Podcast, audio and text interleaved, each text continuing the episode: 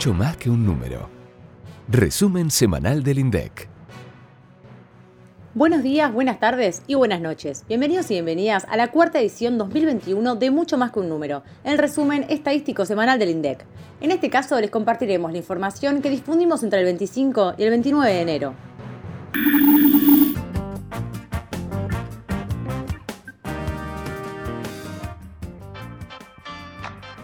Antes de arrancar, queremos contarles que esta semana estuvimos de celebración.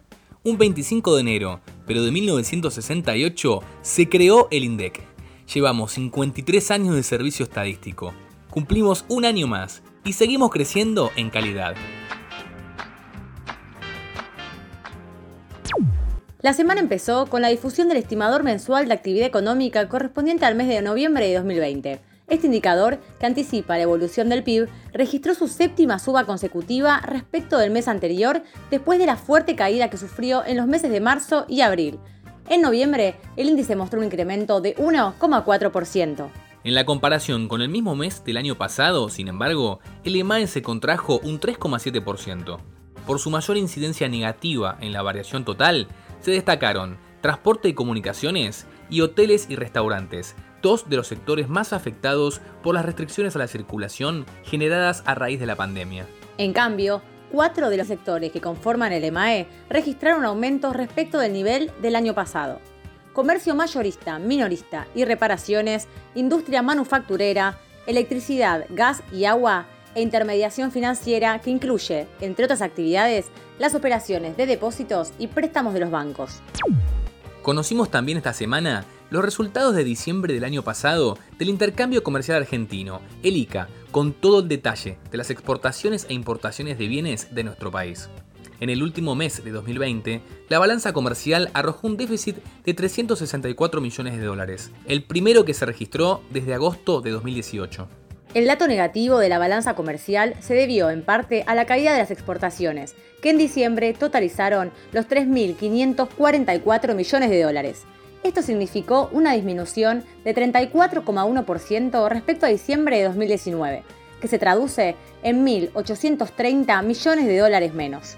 Las exportaciones estuvieron afectadas por las menores operaciones de las aduanas de San Lorenzo, Rosario y Bahía Blanca por el paro gremial en los puertos durante tres semanas de diciembre. Por ejemplo, las exportaciones de los principales productos de la soja disminuyeron 65,7% en la comparación interanual y explicaron el 41% de la caída total de las ventas al exterior del periodo. Las importaciones, en cambio, aumentaron 24,7% comparado con el mismo mes de 2019 y totalizaron los 3.908 millones de dólares.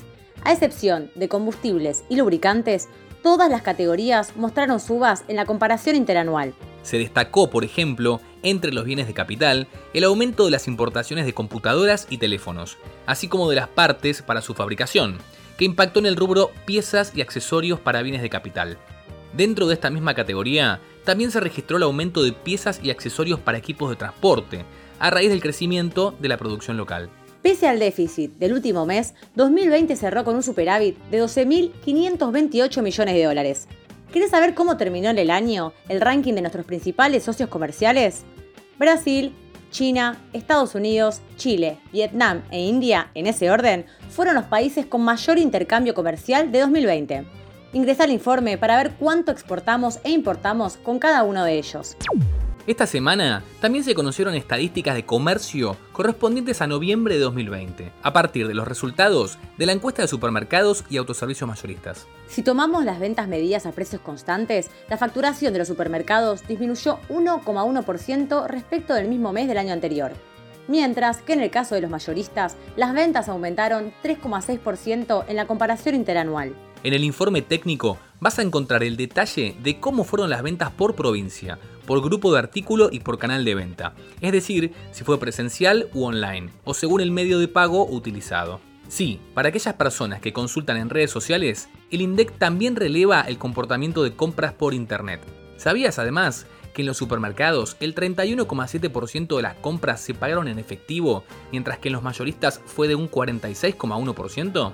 Ingresa al informe para conocer muchas más estadísticas como estas. Además, publicamos la encuesta nacional de centros de compras, que se realiza todos los meses a 80 centros con más de 6.000 locales en todo el país. Como en noviembre del año pasado algunos locales permanecieron cerrados, las ventas totales registraron una baja de 17,2% interanual. En el Gran Buenos Aires, esta caída fue incluso mayor, con el 26,1%, contra una reducción de 1,6% en el resto del país. Finalizamos la semana con la difusión del índice de salarios correspondiente al mes de noviembre de 2020 y con la publicación del INDEC Informa, que como siempre te decimos, te permite analizar todas las estadísticas de coyuntura que producimos mes a mes, clasificados por tema en un solo lugar. Estén atentos y atentas, que a partir de las 16 van a poder acceder a esta información.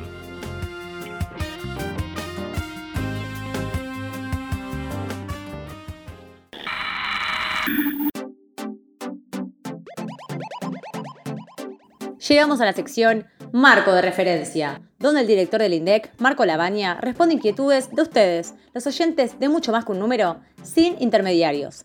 Recuerden que pueden enviarnos un audio al 11 3206 7010 o contactarse a través de nuestras redes sociales oficiales en Instagram, LinkedIn, Facebook y Twitter. Arrancamos con las inquietudes de esta semana.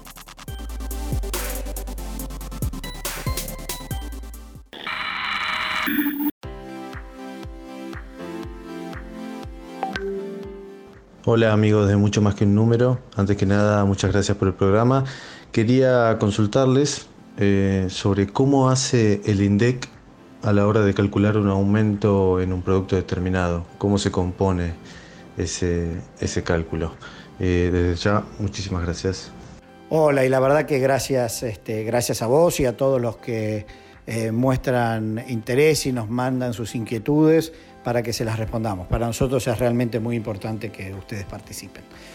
Yendo a tu pregunta, eh, para el cálculo del índice de precios al consumidor, el INDEC releva una muestra muy grande de precios, aproximadamente 300.000 precios, de todos los bienes y servicios que consumimos habitualmente. Además de esto, tomamos en consideración las distintas marcas de los productos y los distintos negocios donde se hacen las compras habitualmente. Esto puede ser un supermercado, una carnicería, una panadería, una verdulería, un kiosco. En todos lugares donde se hacen las compras es ahí donde se hacen los relevamientos. Además de estos, se hacen relevamientos de lo que se llaman los precios este, regulados, que esto, por ejemplo, son servicios de internet, servicios eh, de electricidad, luz, gas, agua. Todos esos tomamos los precios oficiales que están, que están autorizados. Eh, una vez que se cuenta con este relevamiento exhaustivo, se calcula para cada mes el precio promedio de cada uno de los productos eh, que eh, se los compara a su vez con el valor del mes previo y de esta manera sacamos la variación de cada uno de los bienes y servicios específicos. Ahora bien, cuando hacemos el cálculo del aumento de cada uno de los productos, la pregunta que surge es cómo hacemos para medir el aumento promedio del total de los precios relevados. Para eso lo que se hace es armar un índice general que tome en cuenta la evolución de precio de cada uno de los bienes y servicios. Eh, una de las formas que podría ser es un promedio de todas las variaciones, pero ahí la verdad no estaríamos tomando en consideración el peso que tiene cada uno de los bienes y productos en la canasta habitual de cada uno de nosotros. Entonces lo que se hace justamente se los pondera por el peso que tiene la canasta de gasto de cada, de cada uno. Un ejemplo muy, muy concreto. Eh, no es lo mismo el peso que pueda tener un aumento en la leche que el peso que pueda tener eh, el aumento de un producto que compramos una vez por mes, por ejemplo. La leche tiene mucho más peso en la canasta de gastos de la familia que lo que puede tener ese otro, ese otro producto. Por eso lo que se hace es, se hace una ponderación y se termina armando una canasta, eh, una canasta ponderada y es ahí que en función de esa canasta se calcula la variación. Muy clara la explicación, Marco. Queremos compartirte ahora una inquietud que nos llegó a través de las redes a partir de la difusión del dato de estimador mensual de actividad económica de esta semana. La consulta tiene que ver puntualmente con cómo se explica el crecimiento interanual que mostró el sector comercio mayorista y minorista en un contexto donde muchos rubros mostraron caídas en sus ventas. Gracias por tu consulta y la verdad que nos sirve para eh, explicar más en profundidad algunos aspectos de las estadísticas que a veces se pasan por alto. Como hacer referencia, en noviembre comercio mayorista, minorista y reparaciones fue uno de los cuatro sectores que crecieron en comparación con el mismo mes del 2019. En el caso de mayorista, lo primero que hay que decir es que parte de ese incremento estuvo explicado por el efecto de la base de comparación. ¿Qué significa esto? Eh, en noviembre del 2019 el comercio había mostrado una caída importante, un 6,7%. Entonces, cuando comparamos el mes actual contra esa base más reducida, es de esperar que la variación tenga un efecto más positivo. Además de ese efecto estadístico, también hay que mencionar que hacia el interior de la rama se observa una importante heterogeneidad. No todos los rubros crecieron a ese ritmo e incluso algunos rubros, algunos este, productos mostraron caídas. Por eso eh, generalizar las caídas de ciertos rubros al total no es correcto, sobre todo porque algunos pueden tener más peso que otros dentro de la producción del, sector. En particular, la mejora de noviembre estuvo impulsada, eh, por ejemplo, por la venta de autos, maquinarias agrícolas y electrodomésticos. Esos fueron los que impulsaron esos sectores. Por último, también te invito a que veas la metodología, porque la metodología de estimación de eh, eh, comercios mayoristas y minoristas tiene algunas particularidades que obviamente están explicadas en la metodología que eh, te dejamos este, el enlace en la descripción del podcast para que puedas verlo en más detalle.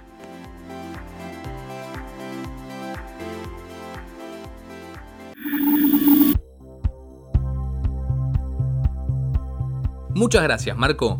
La semana que viene empezamos el mes de febrero con la difusión del Índice de Producción Industrial Manufacturero y el Indicador Sintético de la Actividad de la Construcción, ambos correspondientes al mes de diciembre de 2020, con toda la información sobre cómo cerraron el año dos de los sectores más importantes de nuestra economía.